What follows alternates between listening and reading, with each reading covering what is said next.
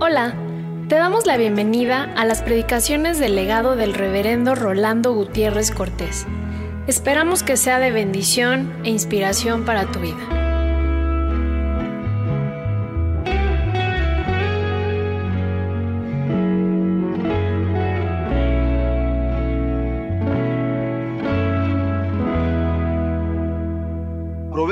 14, capítulo 14, verso 1 al 5. La mujer sabia edifica su casa, mas la necia con sus manos la derriba. El que camina en su rectitud teme a Jehová, mas el de caminos pervertidos lo menosprecia. En la boca del necio está la vara de la soberbia mas los labios de los sabios los guardarán. Sin bueyes el granero está vacío, mas por la fuerza del buey hay abundancia de pan. El testigo verdadero no mentirá, mas el testigo falso hablará mentiras. Si cuando en torno miro, no encuentro humano ser que mis dolores pueda calmar ni comprender, tú curas mis heridas. Compartes tú mi cruz. La fe en tu amor me inunda de nueva y clara luz. Cualquiera que lea el capítulo 14 de los Proverbios y considere la importancia del primer verso, cuando dice la mujer sabia edifica su casa, mas la necia con sus manos la derriba, podría pensar en la mujer y la importancia que la mujer tiene en la escritura. Y podría darse cuenta que si ha pensado que la sabiduría es patrimonio de los hombres, pues se percataría que la escritura no lo considera así que justamente la sabiduría también es puesta como virtud que la mujer puede tener. Y es bueno como para que se den cuenta por qué las mujeres pueden también ocuparse de lo que quieran en el cultivo de sus vidas, porque la sabiduría no está reñida con su sexo. Dios hizo al hombre, pero también hizo a la mujer. Y tan creado fue el hombre como fue creada la mujer. Pero por otro lado, cuando alguien pudiera ver en este verso la importancia que la sabiduría femenina tiene para la edificación de la casa, podría percatarse de lo importante que es considerar el papel de la sabiduría femenina en la edificación y en la edificación de lo que la escritura llama casa, que implica no solamente las relaciones inmediatas, sino todo lo que ella tiene que ver. Y cuando la confrontación que se da entre sabiduría y necedad, alguien la quiere estudiar, se percatará de que también la necedad puede lastimar a la mujer, a como puede lastimar al hombre. Me doy cuenta que en esta mañana alguien podría también pensar cuando yo discuta paso a paso el pasaje que nos toca, que lo que estoy hablando es una apología de la mujer. Y de hecho lo es. Sin embargo, no es por un prurito de situación personal, aunque yo en lo personal lo acepto, sino porque la escritura eso nos pone en estos momentos.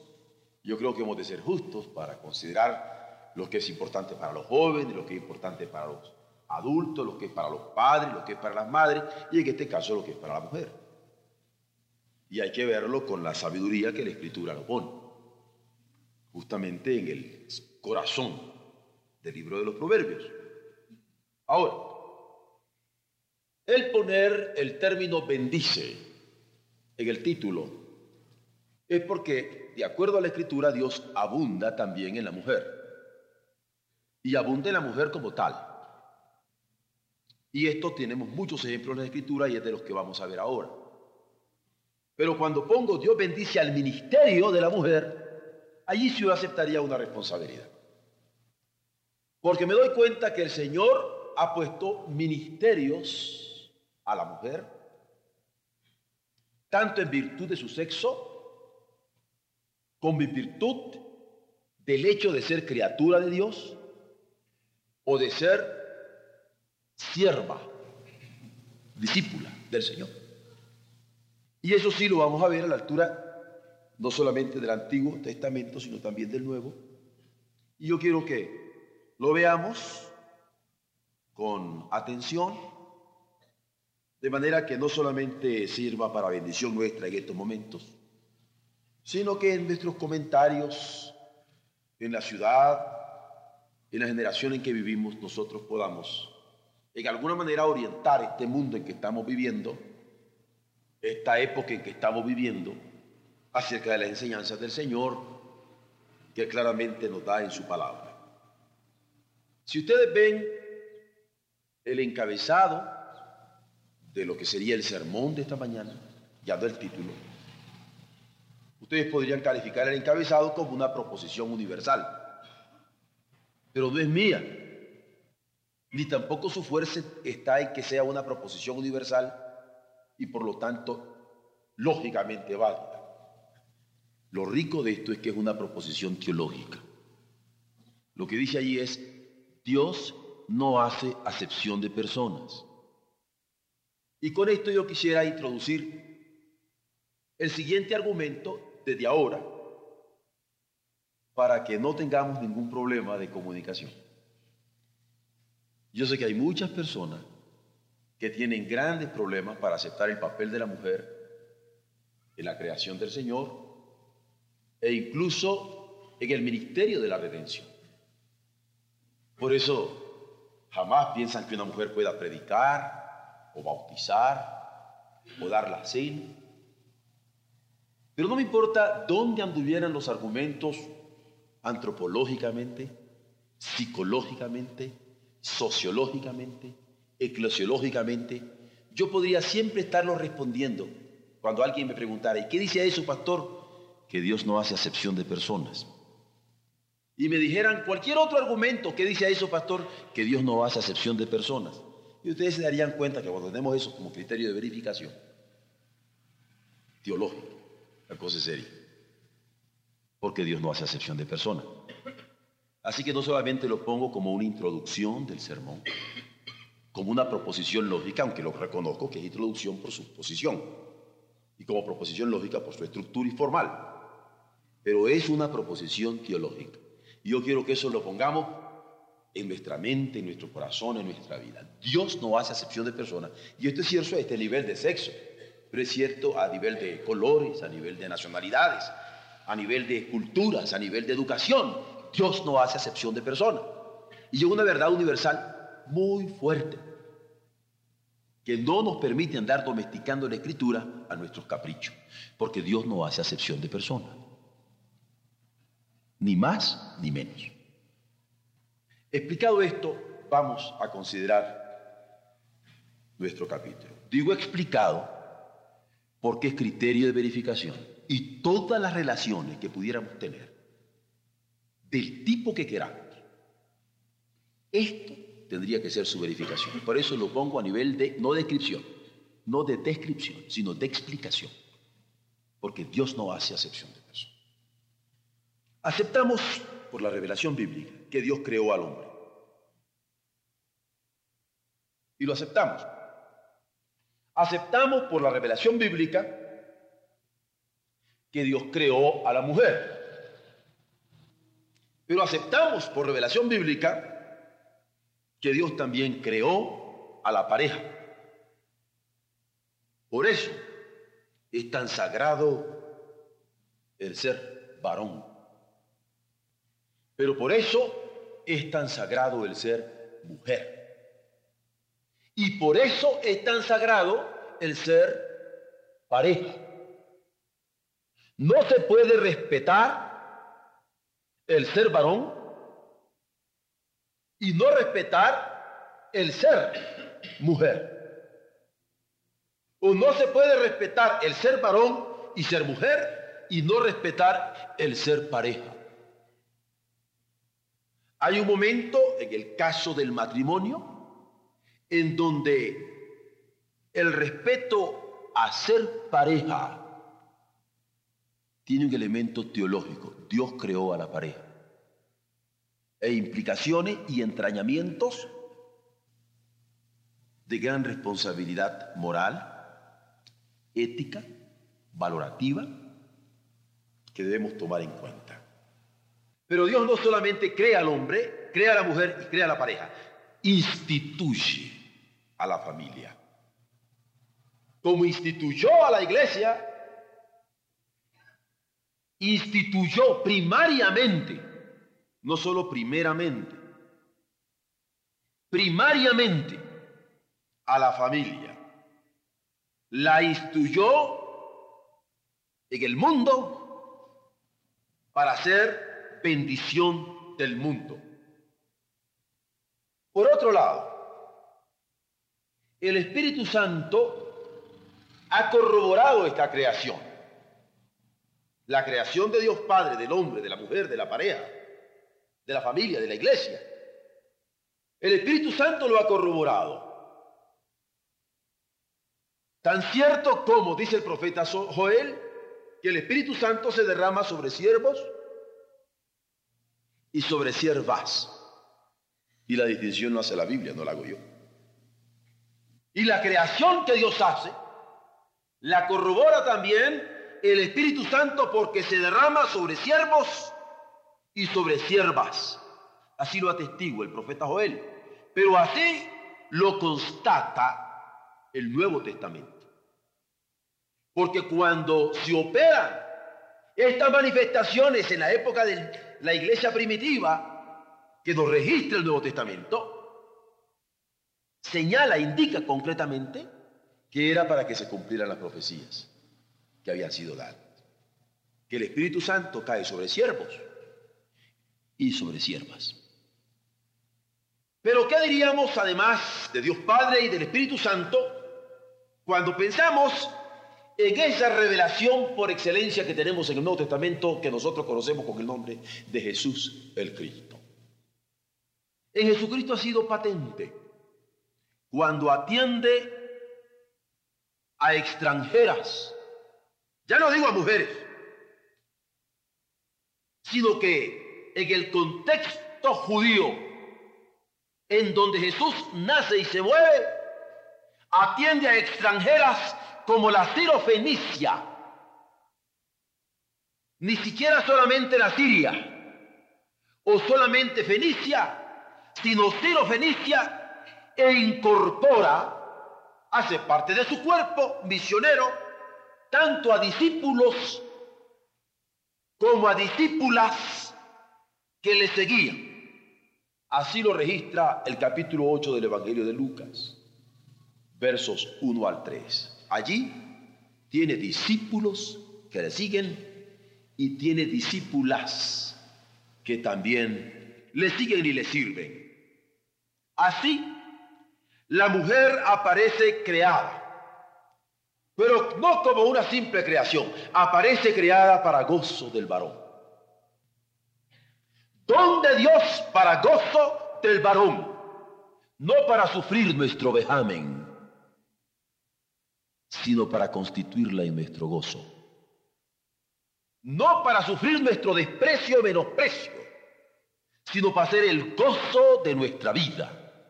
Dios la creó para eso. Además, la mujer aparece hecha por la cirugía divina, idónea para su pareja. Pareja para su pareja. Constituida madre de los vivientes, de acuerdo al registro bíblico, y colaboradora del rey. La Biblia la destaca como don de idoneidad para el marido. La destaca con el pasaje que estamos viendo ahora como edificación para la familia y es más, la destaca como bendición para la nación. El libro de los Proverbios señala la importancia de la sabiduría en ella para edificar su casa. De modo que honra a Dios con su rectitud y no con perversión, con prudencia y no con soberbia, con trabajo y no con pereza, con veracidad y no con mentiras, porque sabia. Y demanda de la mujer, en tanto que mujer, estas virtudes. Rectitud, prudencia, trabajo y veracidad. Gran responsabilidad la que tiene la mujer a la luz de la palabra del Señor. Esto es importante en la edad en que vivimos, cuando habiendo nacido Jesús de una mujer, cumpliendo la promesa de la redención, las incorporó en su ministerio en las tareas del reino, las comisionó para predicar su evangelio como parte de su iglesia y las capacitó con su Espíritu Santo para anunciar las buenas nuevas de salvación. Que no hay acepción de personas expuestas en claro en Jesús, como que su ministerio actuó sanando a impuras, escuchando a extranjeras, rehabilitando a prostitutas, alabando la pobreza de una viuda que entregó su vida en una ofrenda y departiendo en amistad y enseñanza en un hogar tan honorable como el de Marta, María y Lázaro en Betania. A todas capacitándolas para el ministerio. Jamás inhibió a la mujer para recibir su consejo, su orientación, su guía. Y es que Dios bendice el ministerio de la mujer. Pero ¿qué nos dice el pasaje concretamente en Proverbios? Que Dios bendice a la mujer cuando atiende su casa. Porque la mujer sabia edifica su casa. Y la escritura lo corrobora. La Biblia lo corrobora. La iniciativa de la mujer en la atención de su casa se destaca en los evangelios cuando Marta atiende a Jesús en una visita a su hogar y está atendiéndolo en su casa, atendiéndolo con los menesteres de casa se deshace en atenciones en favor del maestro, Marta. Allí reconoce su tarea, aunque señala a Jesús que María, su hermana, había escogido la mejor parte. Y normalmente cuando consideramos este, este señalamiento de Jesús, lo señalamos cual si hubiera sido un reproche. Sin percatarnos que Jesús está calificando de mejor parte a una mujer que estaba escuchando sus enseñanzas a los pies suyos, directamente de sus labios y directamente de su boca, los misterios del reino. Si a alguien Jesús le hizo un recordatorio teológico, fue a esta mujer. Porque él ya le había enseñado teología. Le había dado educación teológica en su casa. Cuando se encuentra ante la muerte afligida con Lázaro, le dice, pero María, ¿no te he dicho que si creyereis verás la gloria de Dios? ¿Qué quiere decir? Simple inferencia. Si sobre algo les había instruido, era sobre la creencia. Y sobre la creencia de la gloria de Dios. Miren ustedes cómo hay mujeres entonces que atendiendo a su casa están honrando al Señor Y como mujeres tenían este gran privilegio de poder servirle y a la vez de poder aprender. Porque servirle no quería decir que no tenía la capacidad de aprender, o aprender no quería decir que no tenía la capacidad de servirle. Participar en su ministerio envolvía el comportamiento cariño, pero participar en su ministerio envolvía aquel comportamiento teológico formal. Aquí se revelan nuevas perspectivas del reino, al saber que tanto las labores domésticas como las articulaciones de la fe, al considerar sus enseñanzas, pueden gestarse en el hogar. Porque en el hogar es donde Jesús se ocupa de hacer estas revelaciones de perspectivas nuevas del reino de Dios. La laboriosidad de Marta no detice la sabiduría de María, su hermana. La sabiduría de María no anula la laboriosidad de Marta. La perspectiva del reino abre los ojos para ver con nuevos criterios. La perspectiva del reino abre los ojos para ver con nuevos criterios la labor que se puede dar en el hogar. Y con nuevo corazón el aprecio que ha de tener de lo que puede hacer el convivio de Jesús en una casa. La presencia de Jesús afirma a la mujer que atiende su hogar. La presencia de Jesús afirma a la mujer que atiende sus palabras. Porque la mujer ha de ser sabia al edificar su casa en el cuidado de las labores domésticas. Pero la mujer ha de ser sabia al edificar su casa dándole importancia a las enseñanzas del maestro, atendiéndolas con solicitud. Yo me alegro que nosotros podemos constatar a la altura de este siglo de cómo la mujer busca tanto considerar la palabra del Señor para edificar su casa y para edificar nuestra nación. Casi podríamos ir a cualquier templo cristiano y encontrarnos que hay más mujeres anhelantes por la palabra del Señor para edificar su casa y para edificar lo que corresponde a ellas en el reino que varón. Y esto es perspectiva de Jesús. No las ignoró. Y aunque los hombres engreídos quieran hacerlo, la fuerza histórica está de su lado. Porque el Señor las ha incorporado. Y porque el Señor las ha usado. Y porque el Señor las sigue usando en sus servicios domésticos y en sus servicios de maestras de la doctrina suya, de la doctrina del reino.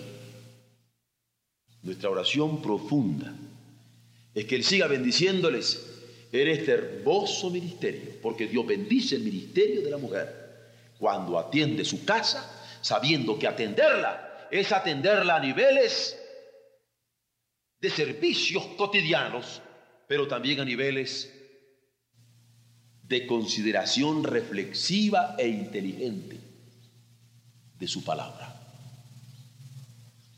Porque pueden ser Martas, porque pueden ser Marías, porque Dios bendice el ministerio de la mujer. Gloria sea a Dios por esta verdad.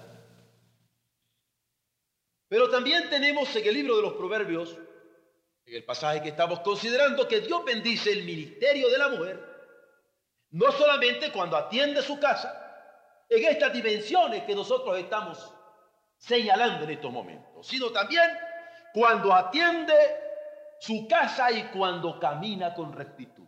Porque a la mujer el Señor también le indica cómo ha de caminar y de cómo a caminar con rectitud. Porque la sabiduría, que es lo que reclama el primer versículo, porque la mujer sabia edifica su casa, la sabiduría requiere temor de Dios. Pero este temor de Dios se manifiesta en dominio propio. No se puede decir que se teme a Dios y no se tiene dominio propio. Vean ustedes un ejemplo concreto de la escritura. Un ejemplo que se destaca en la Biblia, especialmente en el Antiguo Testamento, con el ministerio de la maternidad de Jocabed, la madre de Moisés. Esta mujer, siendo madre, aceptó el ser nodriza de su hijo tal de salvarlo. No haberlo hecho así significaba haber actuado con torpeza.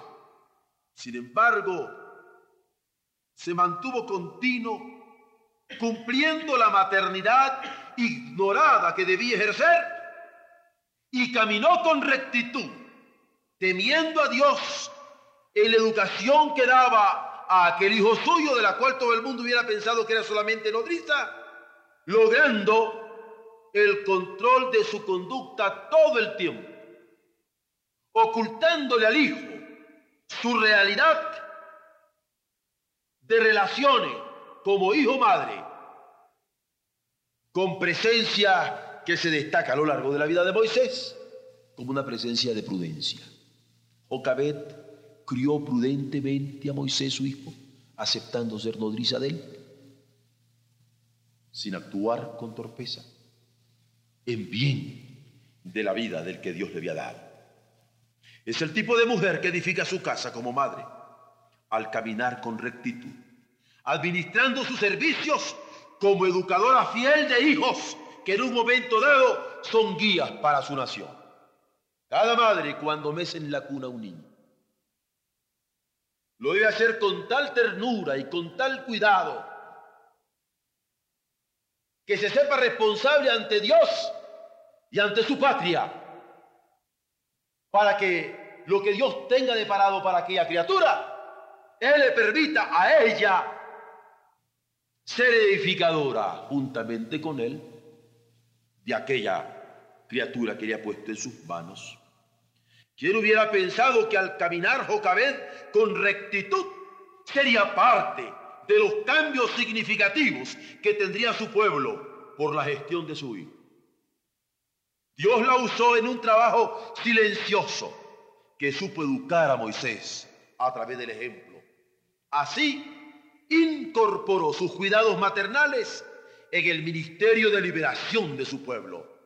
Edificó casa con sabiduría, caminando con rectitud en el temor del Señor. Si algo ha de ser el pueblo de Dios, si algo ha de hacer la iglesia, es fortalecer estos preciosos ministerios.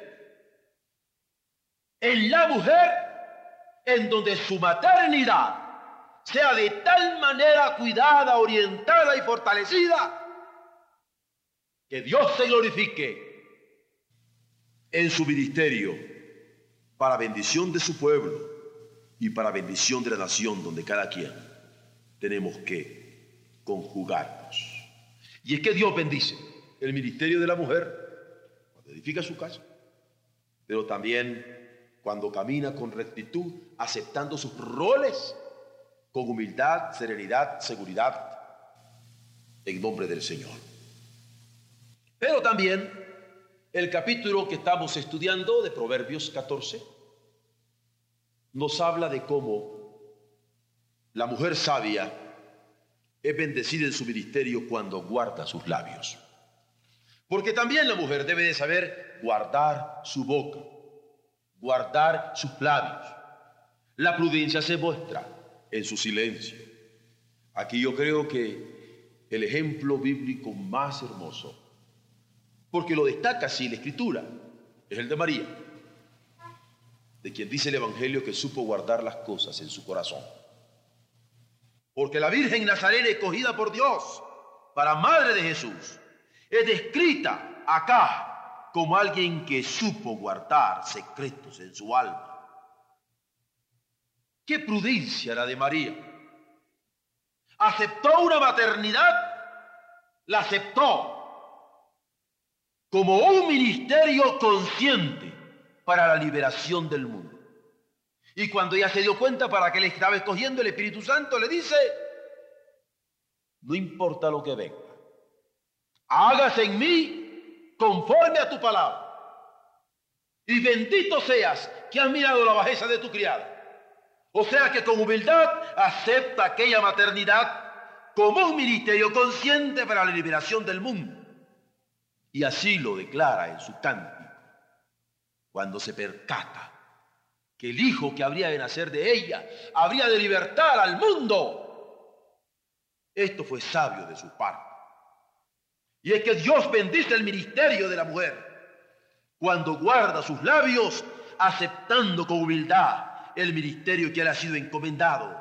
Así fue que María asumió su misión con obediencia y ejerció su maternidad con honor. Jamás encontramos en la escritura el más mínimo detalle donde ella no haya sido lo más honorable en el cumplimiento de su maternidad. Vivió como familia en dignidad. Nunca hay una queja de María en cuanto a esposa. Nunca hay una queja de María en cuanto a madre. Nunca hay una queja de María en cuanto a vecino. Porque Dios bendice el ministerio de la mujer cuando con labio prudente sabe asumir el ministerio que le es confiado. El Evangelio destaca este ministerio como un ministerio oportuno en el cumplimiento de los tiempos. El Evangelio destaca este ministerio como un ministerio ecuánime, en donde María siempre supo educar a su hijo, piadoso, valiente, inteligente, hacendoso, pero sobre todo prudente, porque supo guardar las cosas de su hijo en su corazón. Yo creo que es muy claro en la escritura de cómo Dios bendice concretamente ministerios en las mujeres, tanto en el Nuevo Testamento como en el Antiguo y en diferentes niveles de su ejercicio. Pero también Dios bendice el ministerio de la mujer cuando provee para su familia.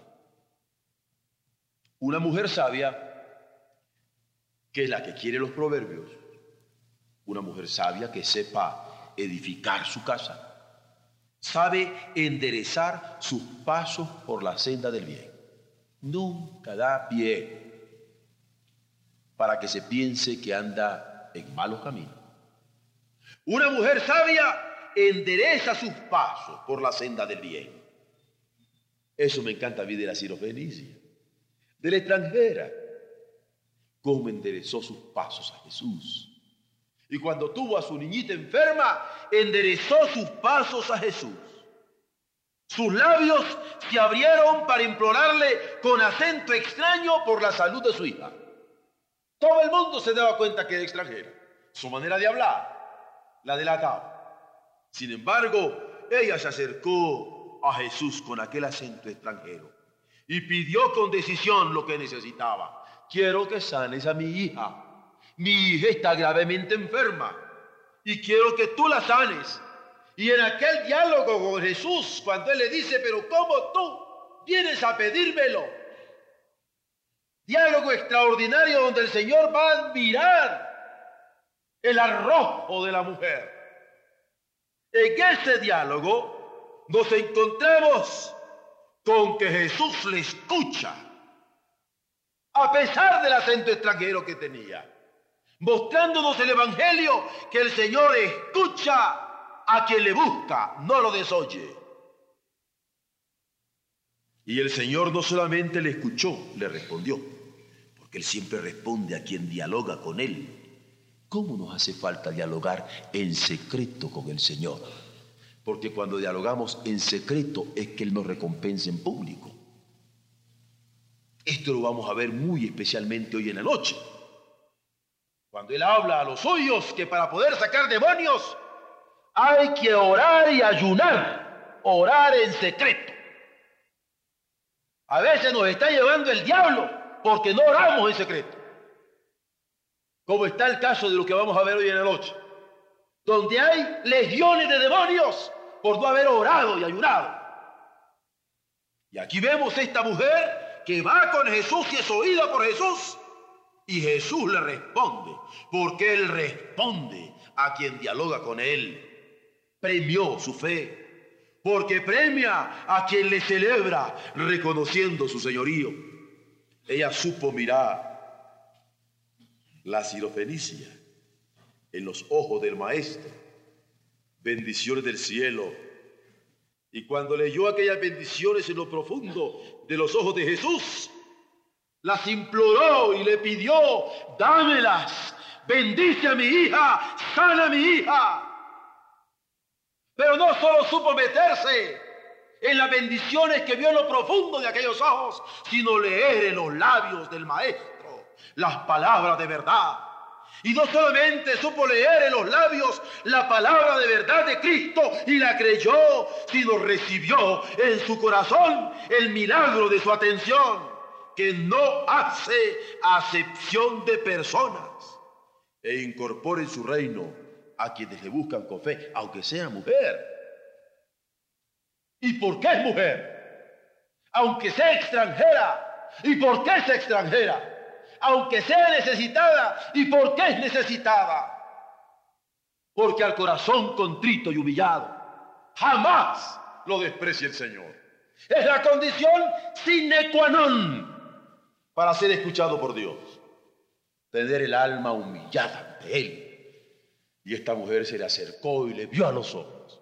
Esta mujer se le acercó y leyó sus labios. Esta mujer se le acercó y se puso bajo su corazón para recibir la lluvia de bendición. Le dio salud a su hijo. Y es que Dios bendice el ministerio de la mujer cuando anda buscando provisión para su familia. Esa mujer que pide por su hijo, por su hija, Dios la oye aún antes de que nazca el hijo, como habrá, como el caso de Ana, en donde toda la querían hasta borracha. Pero ella estaba implorándole al Señor y Dios le oyó. Porque Dios bendice el ministerio de la mujer que como mujer ora por su familia y busca provisión para su familia de acuerdo a las necesidades que tenga. Este es el ejemplo de la mujer serifonicia que vino por salud al Señor y el Señor le proveyó la salud para su hija.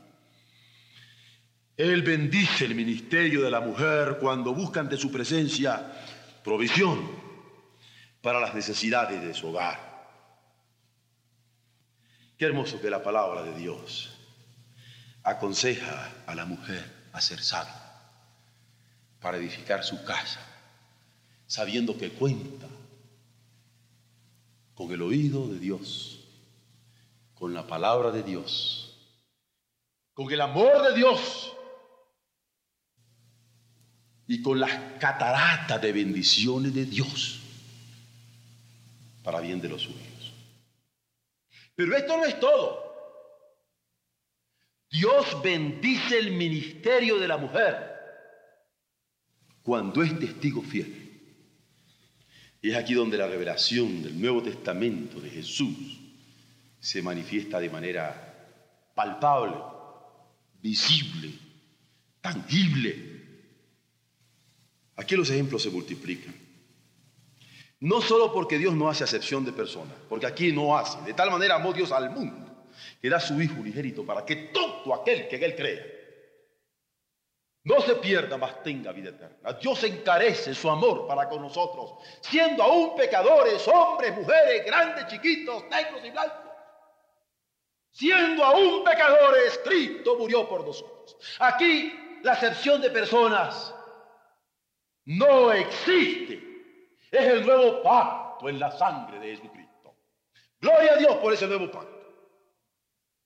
Porque aquí, como dice el apóstol, no hay varón ni mujer, no hay esclavo ni libre, no hay bárbaro ni cita, sino Cristo es todo y en todos. Dios no hace acepción de personas. Y en Cristo estoy sellado, definitivamente sellado. Aquí por eso los ejemplos se multiplican, porque lo manifiesta, y porque su Espíritu Santo se derrama sobre siervos, sobre siervas por igual, como revelación de Jesús, mostrando las nuevas perspectivas del reino.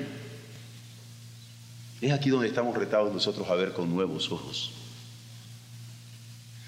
y darnos cuenta quién es la mujer en los ojos de Dios, quién es mi pareja en los ojos de Dios?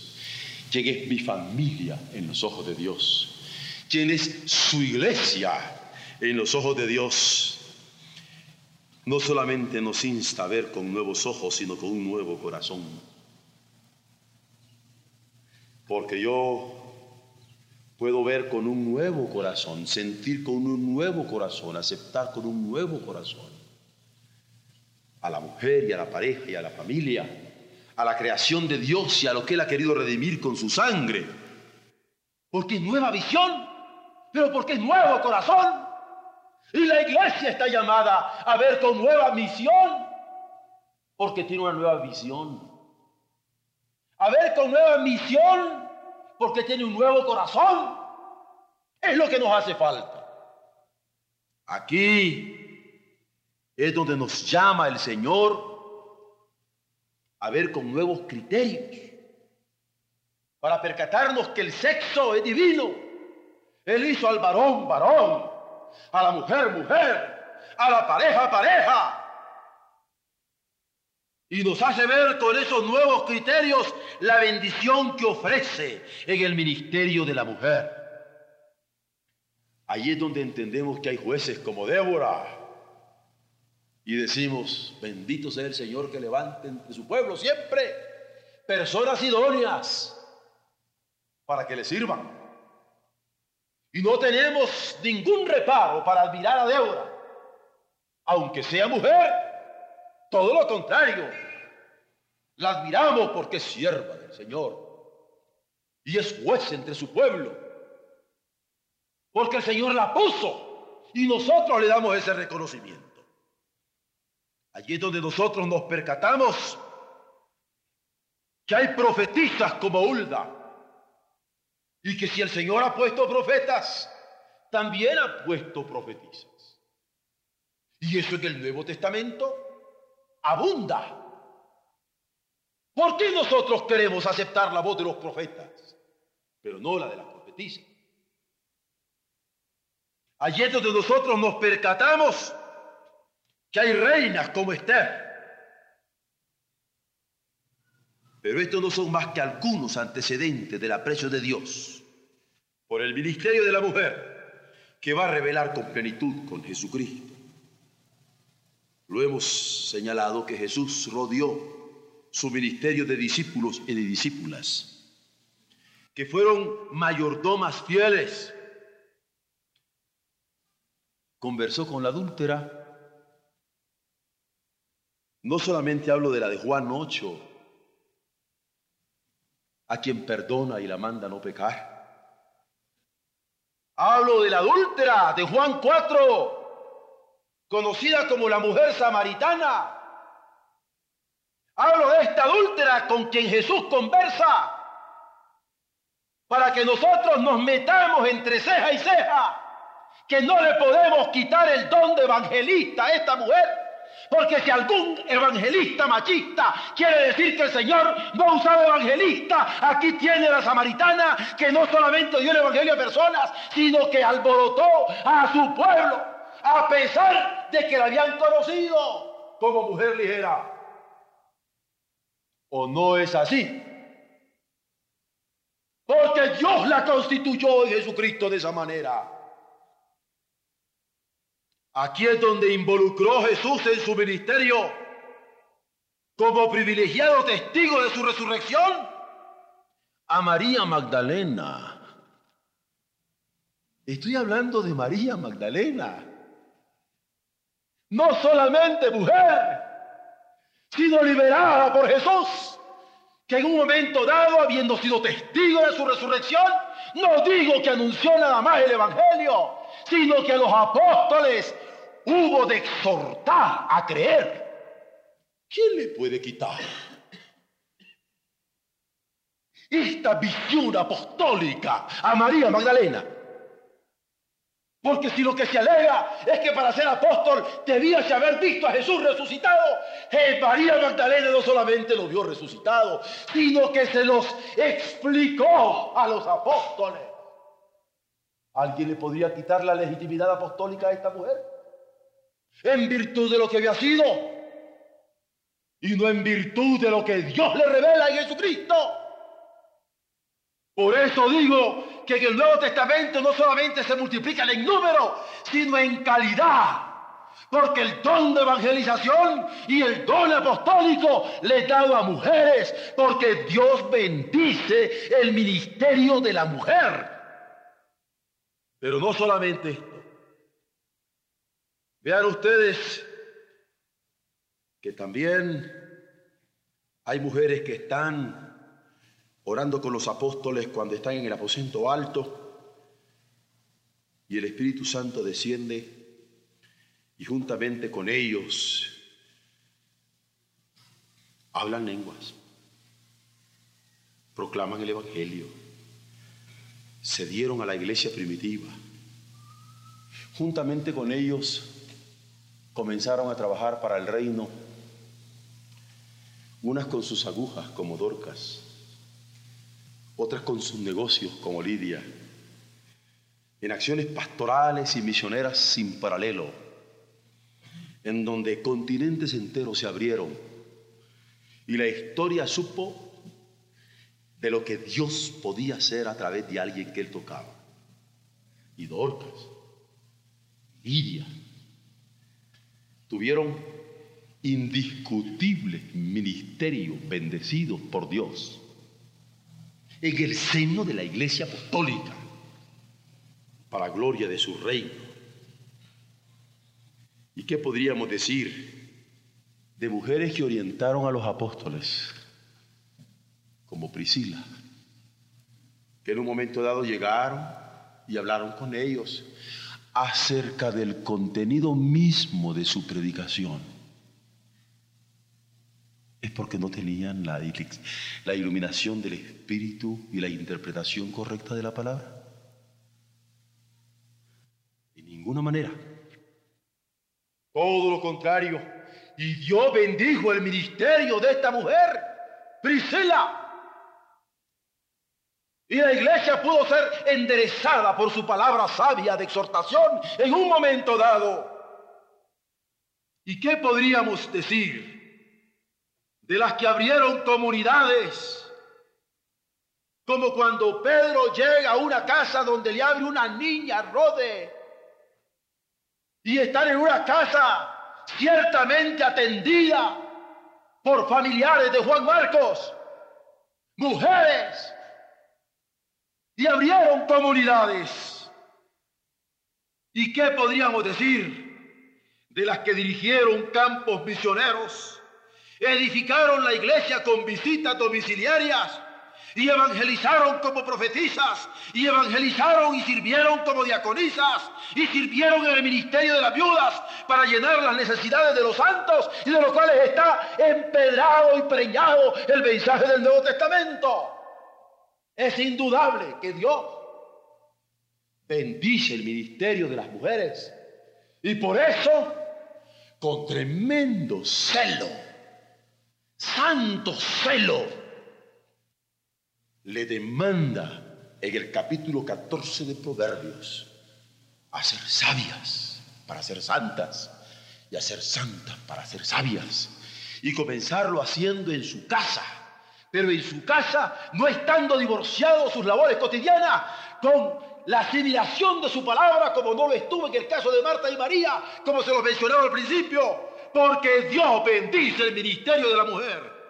Cuando sabiamente edifica su casa, cuando camina con rectitud, cuando guarda sus labios, cuando procura provisión para su familia, orándole directamente y sobre todo cuando es testigo verdadero ante apóstoles o no apóstoles en todos los actos de su vida y particularmente en los actos de su fe.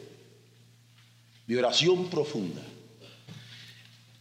es que el mensaje que Dios nos dio hoy jamás lo recuerde nuestra iglesia y nuestras hermanas como una apología de la mujer que dio el pastor que las ama tanto, sino como una responsabilidad tremenda que ustedes tienen.